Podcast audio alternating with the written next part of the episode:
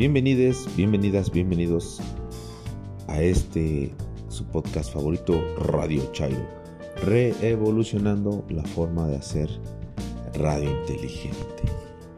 Agradecemos sus comentarios, sugerencias e interacciones. En Twitter nos localizan en arroba Radio Chairo. Será un verdadero placer leerles e interactuar con todos ustedes.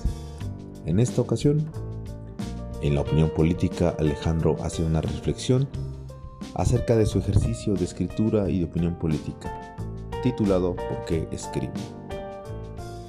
En la reseña literaria, El Tesoro de la Sierra Madre, una novela publicada en 1927, novela escrita por Red Traven, autor de otras notables novelas que quizá hayamos leído, sobre todo en la preparatoria, La rebelión de los colgados y la famosa Macario. Además, Gabriela nos da una breve semblanza de la biografía del autor. En el más siniestro que Katrina nos trae la leyenda El rayo de luna, una leyenda de amor y misterio y una mujer intangible de un sueño. De Gustavo Adolfo Becker, en el espacio de la cónica, disertación de lo apolineo y dionisíaco una clara invitación a vivir nuestra dualidad para alcanzar el disfrute pleno de nuestra existencia.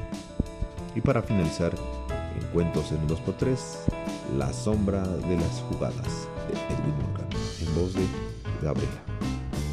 Sin más por el momento, comenzamos.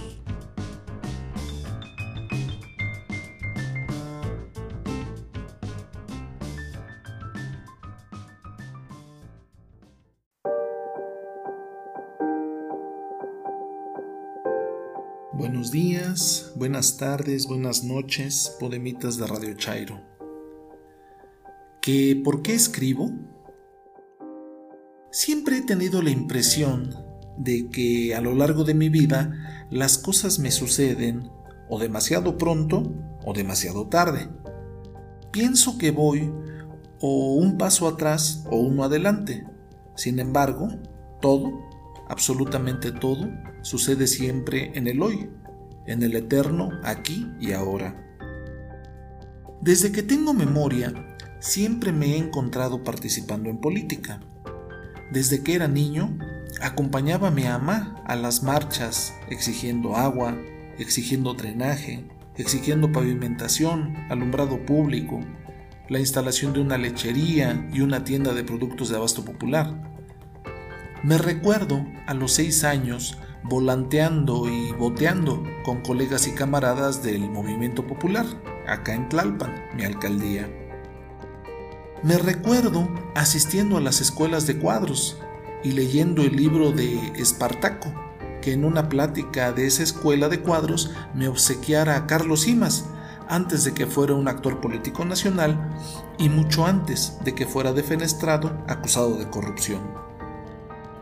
También recuerdo las largas marchas en 1988.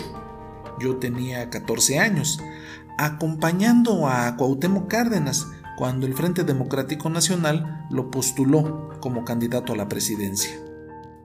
El fraude con que Salinas se hizo de la silla del águila en aquel entonces, y el coraje y la impotencia por los asesinatos de cientos de opositores durante ese sexenio. Recuerdo a la perfección el alzamiento del Ejército Zapatista de Liberación Nacional y las marchas multitudinarias que se convocaron. Recuerdo los discursos del submarcos, su figura enigmática y su discurso calaron muy hondo en mí.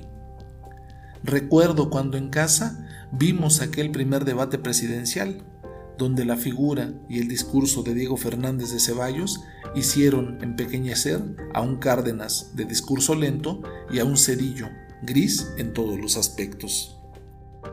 Considero que 1988 y 1994 me marcaron profundamente y que, por eso, en su momento, me decidí a estudiar ciencias políticas en la UNAM. Fue hasta la facultad que aprendí espero, a leer no las noticias, sino el análisis de las mismas. Poco a poco me fui identificando con los columnistas de los periódicos, sobre todo nacionales. También aprendí a revisar los trascendidos, que es, en esencia, el chisme de lo que ocurre tras bambalinas y que no necesariamente dan para una nota periodística. Entre los autores que descubrí en este camino, me encontré con Vicente Leñero, dramaturgo, fundador de la revista Proceso, hoy venida a menos.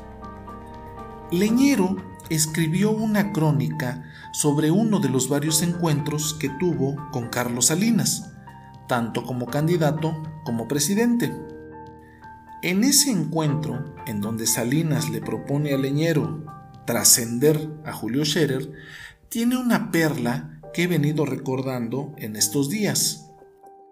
Salinas le reclama a Leñero la línea crítica que Proceso tiene en contra de su gestión. Entre otras, le comenta que parecen panistas, todo lo critican. Y remata, si un marciano llegara a México y lo primero que leyera fuera proceso, se llevaría una muy mala impresión de nuestro país. A lo que Leñero le responde, pero bastaría con que prendiera la televisión para que pensara que todo marcha sobre ruedas. Esa anécdota en la pluma de Leñero me ha perseguido desde que la leí.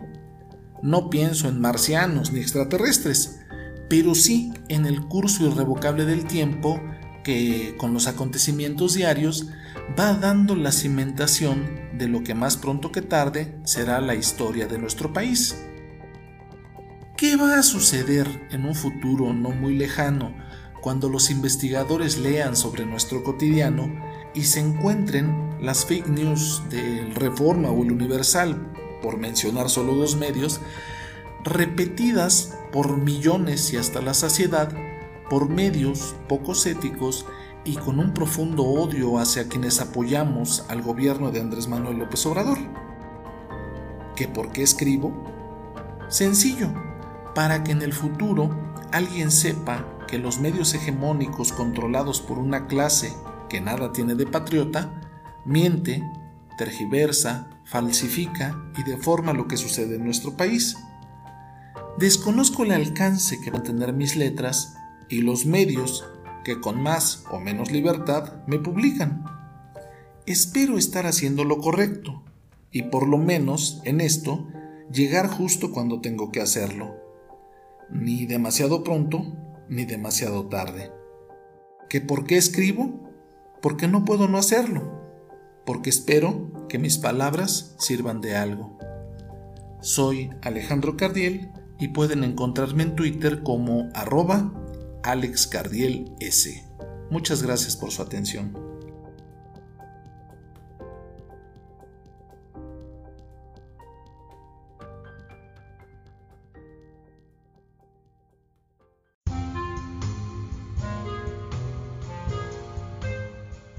Hola, mi nombre es Gabriela. Gaby para los cuates y no cuates. Mi Twitter es arroba hipatiam con Y inicial H después de la T y M final. Hoy vamos a hablar sobre B. Traven. B. Traven fue un escritor estadounidense y es uno de los casos más singulares de la literatura contemporánea. Su biografía está llena de contradicciones y a pesar de los años transcurridos desde que murió, aún no ha sido posible esclarecer de modo incontrovertible su identidad. Nació probablemente en 1882 en la Alemania Oriental, hoy Polonia.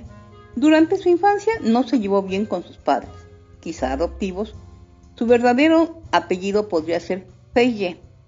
También podría haber nacido en 1890 en Chicago de padres escandinavos. Torsvan, que regresaron a Alemania al cabo de pocos años.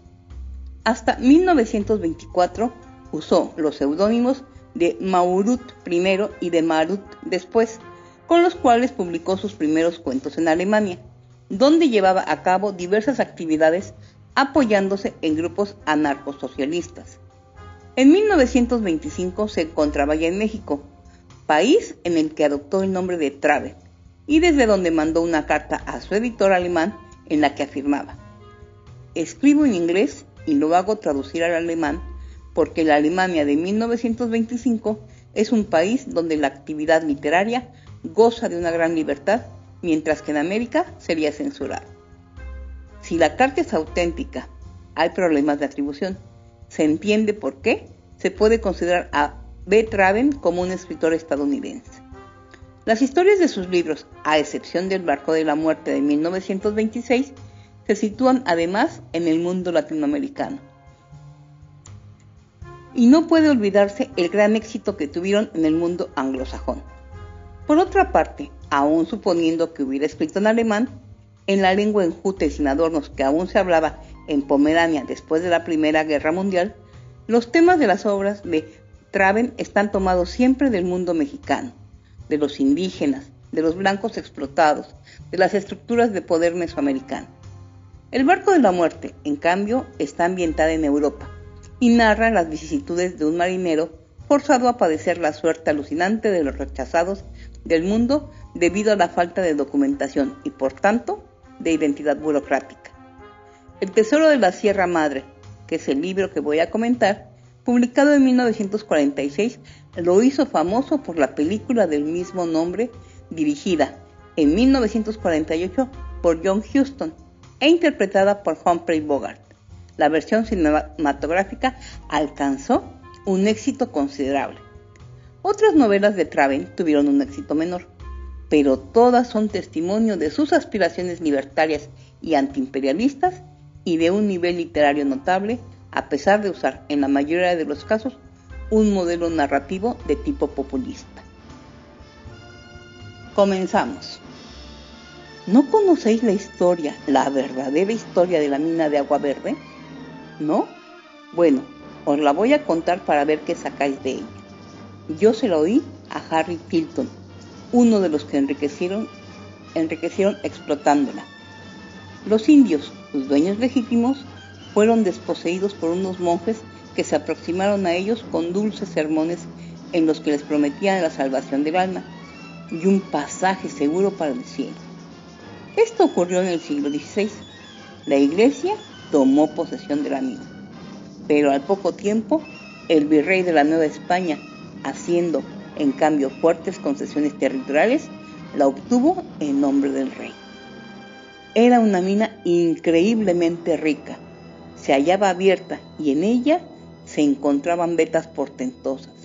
Estaba situada en una región montañosa en el norte de la República y cercano a ella había un lago de aguas cristalinas de color esmeralda, reposando entre las rocas. A él se debía el hermoso nombre de la mina. Algo ciertamente extraño ocurría. Los españoles, comisionados por el gobierno para trabajarla, solían vivir poco tiempo. Raramente alguno de ellos podía regresar a España y muchos ni a la capital llegaba. Eran perseguidos por toda clase de infortunios. Algunos eran mordidos por serpiente, otros sufrían la picadura de alacranes y arañas venenosas, otros contraían raras enfermedades cuya naturaleza y origen nadie, ni sus doctores, podían determinar. Y, como si ello no fuera suficiente, los que podían escapar de las mordeduras y picaduras de animales venenosos y del misterioso mal, eran atacados por las diferentes fiebres que allí abundaban. Era evidente que los indios habían maldecido la mina, para vengarse de las torturas que para lograr su posesión les habían infligido los invasores. En aquella época, cualquier cosa que no podía explicarse era considerada como brujería. Habían sido enviados curas y hasta obispos para que bendijeran la mina. Se celebraron cientos de misas por ella. Todas las galerías y los túneles habían sido bendecidos por separado, así como todas las maquinarias, las herramientas y los hornos. Pero parecía que la maldición de los indios tenía mucha más fuerza que todas las oraciones y bendiciones de los dignatarios de la iglesia romana. Las condiciones cada día empeoraban. Los comisionados duraban cuando mucho un año, al cabo del cual morían o desaparecían durante alguna cacería. Los hombres, sean judíos o cristianos, maometanos o comunistas, son tan codiciosos o tan audaces cuando de oro se trata que, a pesar de las vidas que ello pueda costar, mientras el metal exista, mientras no desaparezca, arriesgarán la vida, la salud y la mente y desafiarán todo peligro y riesgo concebible para retener el precioso metal. La maldición, o aquello a lo que los invasores llamaban maldición, llegó a, tomar enormes proporciones, pero nada tenía que ver con las misteriosas maquinaciones de los indios y de sus jefes. Todo el trabajo efectivo de la mina era hecho por indios. Al principio, cuando los monjes poseían la mina, obtenían la mano de obra gracias a un ingenioso plan. Los indios eran bautizados como pago por la salvación de su alma. Tenían que trabajar para su nuevo Señor, que se hallaba en los cielos, ya que eran considerados como sus amados hijos, estableciéndose como ley que esos indios debían trabajar para los monjes en cualquier momento en que fueran requeridos, por lo que recibían en cambio algunas chucherías. Pero más tarde, una de las razones por las cuales la iglesia accedió a vender la mina al gobierno fue porque el problema del trabajo había llegado a ser extremadamente complicado. Los indios descubrieron el juego de los frailes.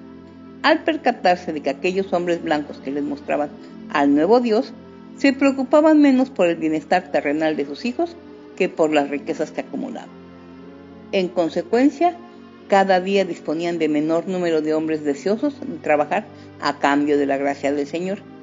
Y toda vez que los frailes estaban más acostumbrados a vivir con facilidad que a caminar por caminos rocosos y llenos de males espinosa y a trabajar la mina sin ayuda de los inocentes hijos de la tierra, concluyeron que la explotación de ella constituía un pecado para la iglesia y que al Señor le parecería mejor aceptar la buena proposición de compra hecha por el gobierno.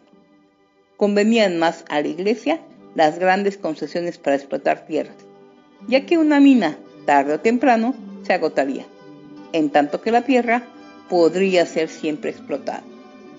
Además, había otro punto de gran importancia, y era que los monjes no podían transportar lo que obtenían de la mina sin la ayuda del gobierno, que proporcionaba la escolta necesaria, y siempre que era solicitada, el virrey se excusaba diciendo que no podía distraer del servicio ni a uno solo de sus soldados, pues necesitaba de todos para sofocar un brote de rebelión en algún sitio.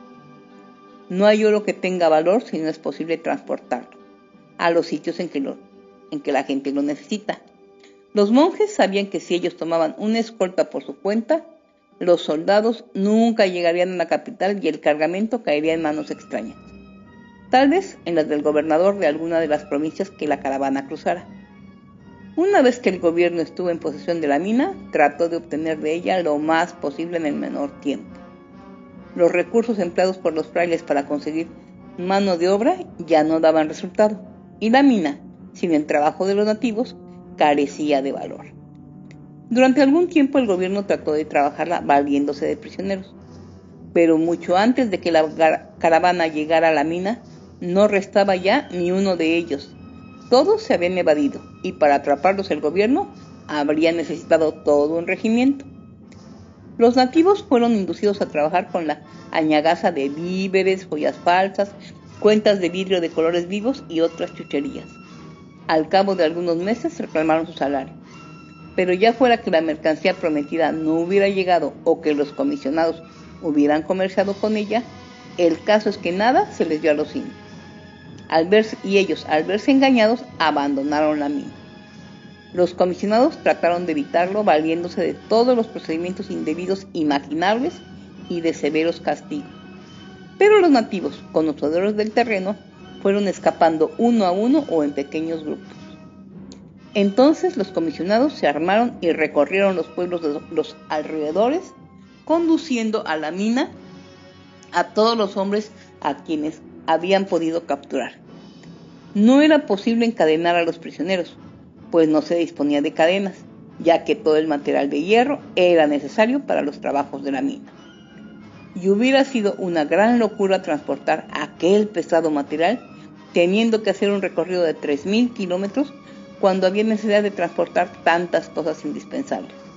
Y además, sobre todas las precauciones que se tomaran, al cabo de un corto tiempo, no quedaría ni un solo hombre trabajando. Así pues, era necesario volver a los pueblos y capturar más hombres. Pero cuando lo intentaron se encontraron las villas quemadas y desiertas. Entonces se vieron obligados a recorrer distancias mayores para encontrar pueblos en los que poder lograr material humano.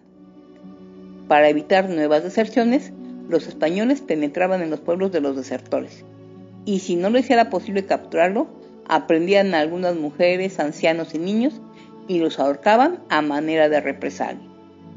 Procedimientos semejantes pueden emplearse por largo tiempo entre los africanos, pero no con los indios de América. Una vez, cuando la cuadrilla se hacía las levas había dejado la mina, llegó a ella una partida de guerreros que acabaron con todos los blancos que en ella se encontraban, después de lo cual incendiaron el lugar. Luego se emboscaron entre la maleza y en cuanto distinguieron a la cuadrilla que traía a los nativos cautivos, se lanzaron sobre ella y ayudados por los prisioneros acabaron con todos sus hombres. Ni un solo español sobrevivió o pudo escapar. Para hacer el transporte de los productos de la mina a la capital se necesitaban, de acuerdo con la estación, entre dos o tres meses. Cuando la matanza ocurrió, acababa de salir un transporte para la capital. Así pues, el gobierno no se enteró de lo acontecido sino hasta seis meses más tarde. Se envió una expedición para recobrar la mina, y aquella llegó más o menos un año después de ocurrida la matanza. El jefe de la expedición envió al gobierno un extraño informe, diciendo que después de varias semanas de tediosa búsqueda, no había podido ser localizada la mina y aún más, ni siquiera se podía determinar el sitio en el que había estado, pues no se encontraba lago, ni cueva, ni cosa semejante que indicara el lugar en el que podía haberse hallado. Era indudable que los indios habían destruido la mina totalmente, haciendo desaparecer todo signo o marca que pudiera descubrirla. No satisfechos con ello, dispersaron el terreno, para lo que plantaron árboles y hierbas, transportaron trozos de roca, borraron y desviaron caminos y veredas. Transcurrido un año, el clima había cooperado a cambiar el aspecto del terreno, en forma tal que aun cuando hubiera quedado allí alguno de los comisionados que trabajaban con anterioridad, habría encontrado dificultades para encontrar la mina. En los 20 años siguientes fueron hechas cuatro expediciones más, de las que formaban parte ingenieros provistos de mapas y de toda clase de instrumentos. Todo fue en vano. Ahora bien, muchachos, para no cansaros, os diré que la mina jamás volvió a ser descubierta. Aquí daba Howard por terminada su historia cuando uno de los jóvenes oyentes dijo, no creo que aquella mina no haya podido ser encontrada, y estoy seguro que aún ahora podría lograrse su localización. Tal vez ni siquiera existió, y lo único que queda es la leyenda, sin pruebas verdaderas, agregó un segundo. Hasta aquí les doy por terminada este párrafo de tan interesante novela, excelente, muy bien ambientada, eh, los diálogos están maravillosos, se la recomiendo mucho. Si tienen alguna sugerencia o recomendación, envíenla y trataré de complacerlos. Gracias.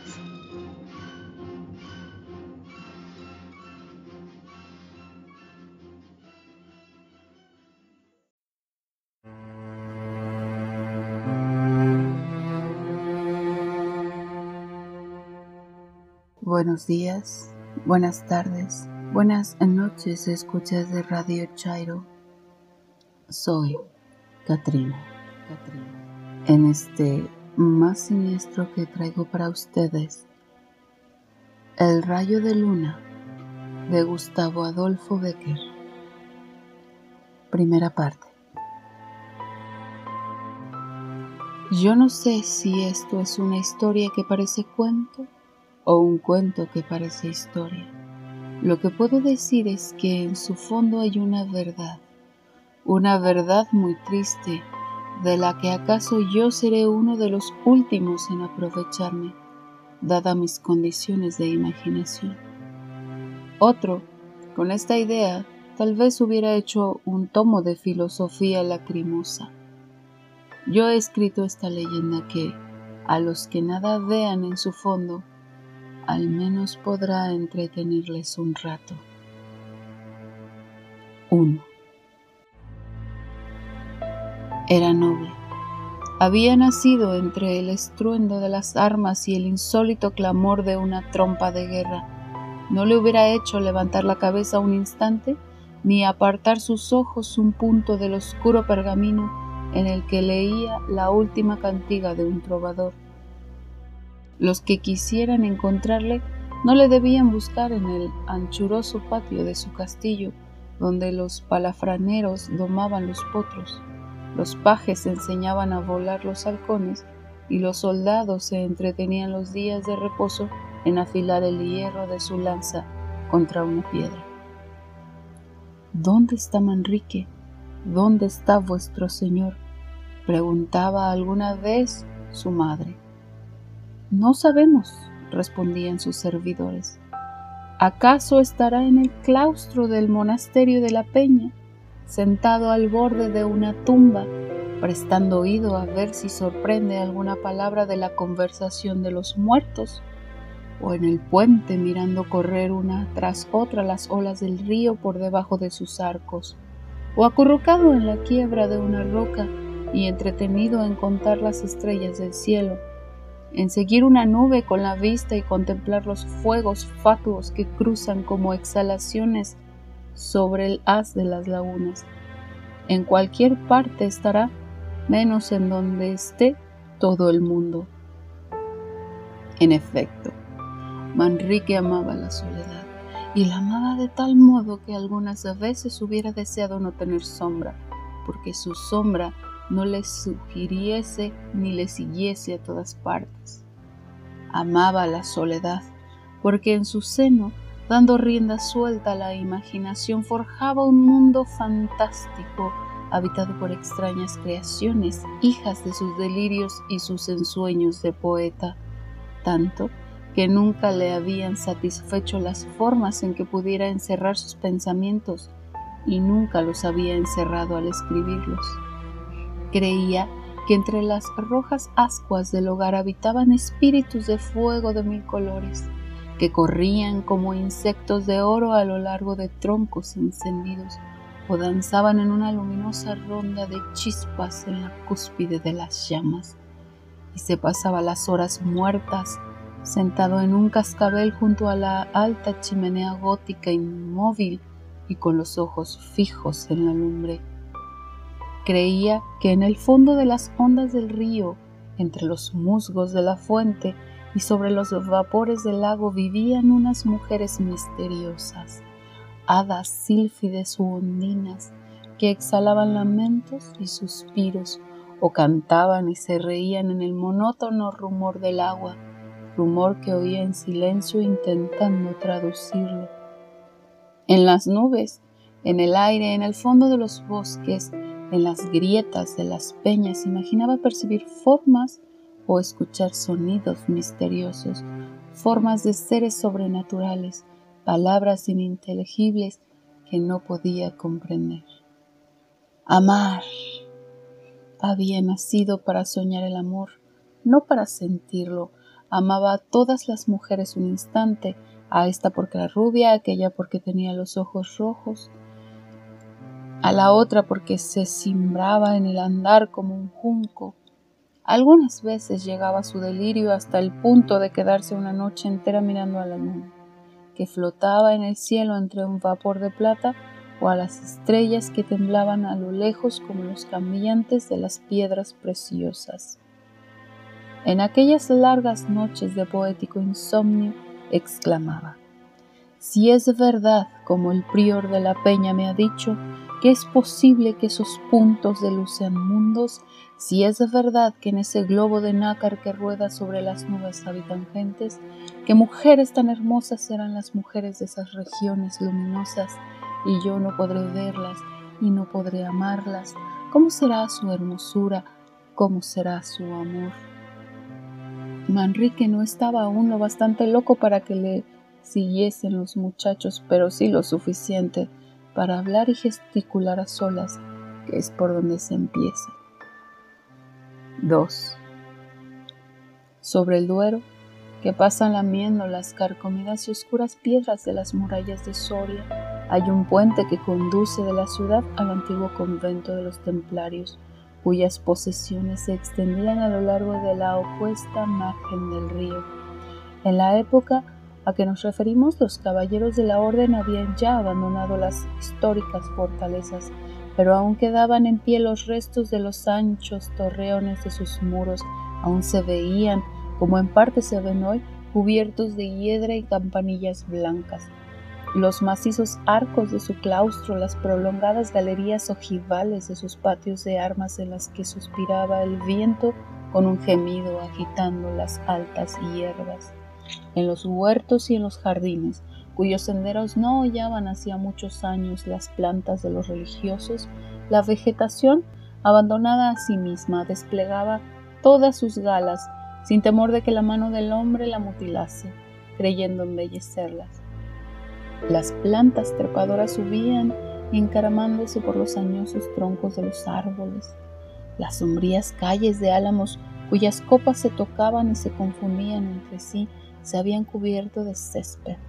Los cardos silvestres y las ortigas brotaban en medio de los enarenados caminos, y en dos trozos de fábrica próximos a desplomarse, el jaramango, flotando al viento como el penacho de una cimera, y las campanillas blancas y azules balanceándose como en un columpio sobre sus largos y flexibles tallos, pregonaban la victoria de la destrucción y la ruina.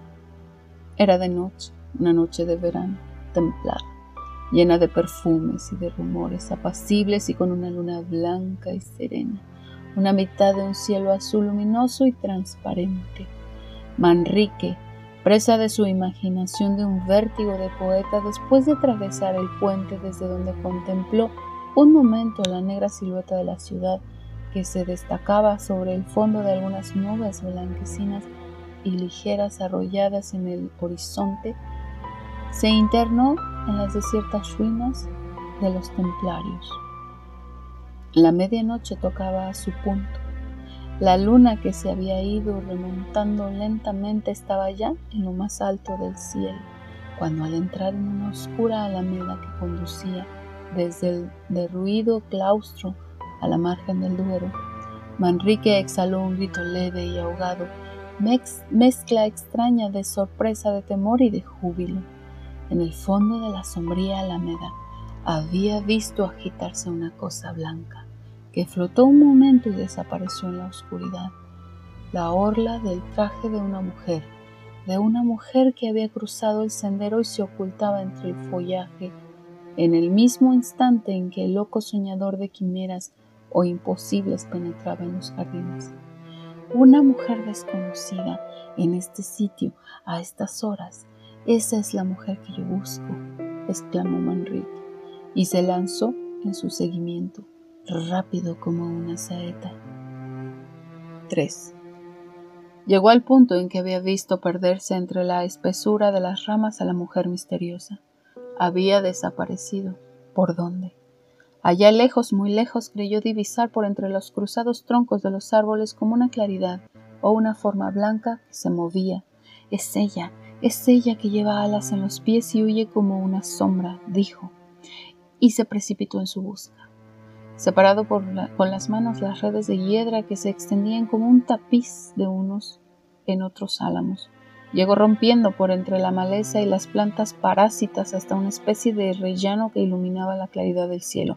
Nadie. Ah, por aquí, por aquí va, exclamó entonces.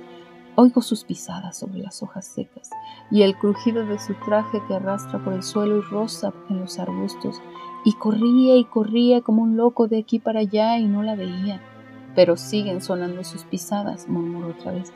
Creo que ha hablado, no hay duda, ha hablado el viento que suspira entre las ramas, las hojas que parece que rezan en voz baja, me han impedido oír lo que ha dicho pero no hay duda. Va por ahí, ha hablado. ¿Ha hablado en qué idioma? No sé, pero es una lengua extranjera y tomó a correr en un segundo.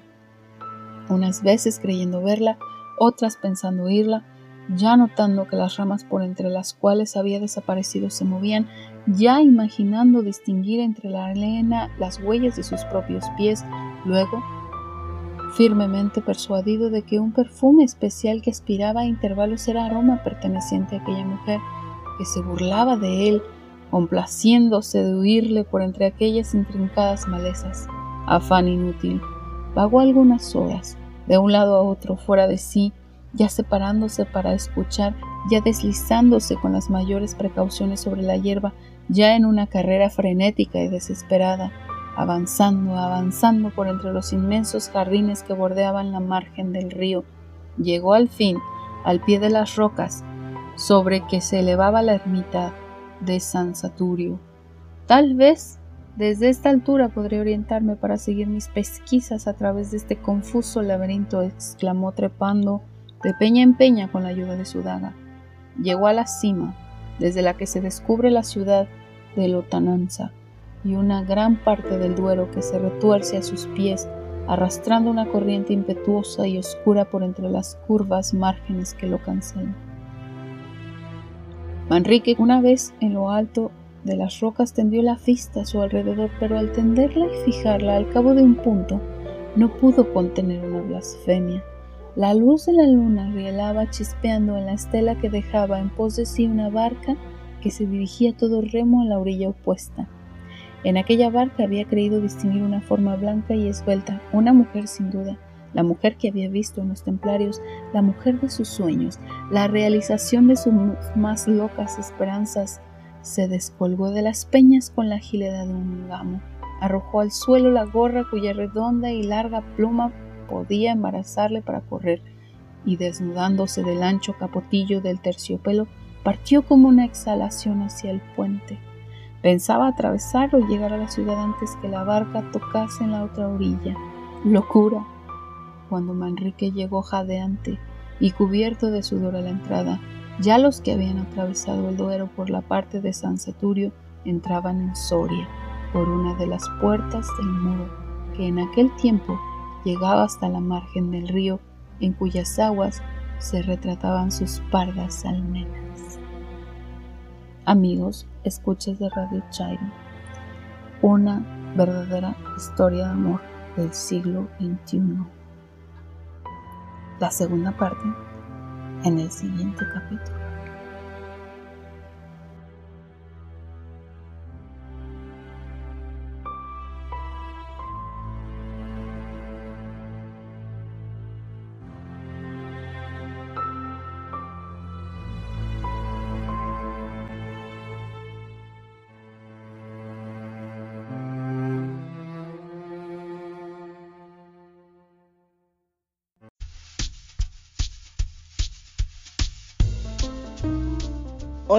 Nombre es Gabriela.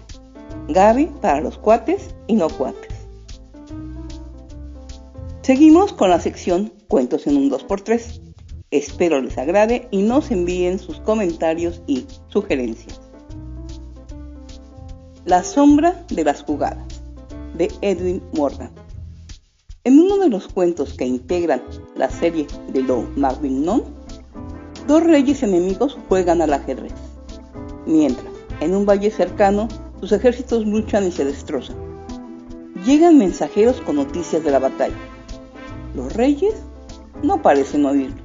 E, inclinados sobre el tablero de plata, mueven las piezas de oro. Gradualmente se aclara que las vicisitudes del combate siguen las vicisitudes del juego. Hacia el atardecer, uno de los reyes derriba el tablero porque le han dado jaque mate y poco después un jinete ensangrentado le anuncia, tu ejército huye, has perdido el rey.